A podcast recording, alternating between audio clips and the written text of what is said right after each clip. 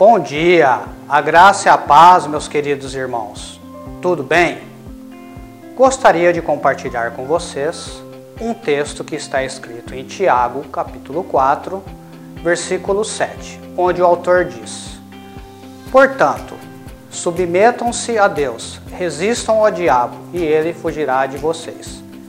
Meus queridos, quando se submetemos à palavra de Deus através dos seus ensinamentos, mandamentos e declaramos a sua palavra, o mal não prevalecerá em nossas vidas. Um exemplo disso está escrito em Lucas, capítulo 4, a partir do versículo 1, onde Jesus, cheio do Espírito, voltou do Jordão e através desse mesmo Espírito ele foi guiado até o deserto, onde ficou 40 dias sem comer e foi tentado pelo diabo. Mas Jesus resistiu ao diabo através da palavra que estava no coração dele, declarando a palavra de Deus.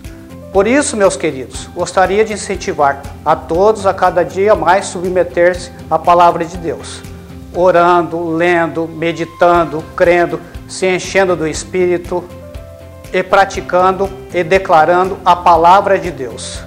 Só assim podemos resistir ao diabo, ao maligno, e ele fugirá de nós.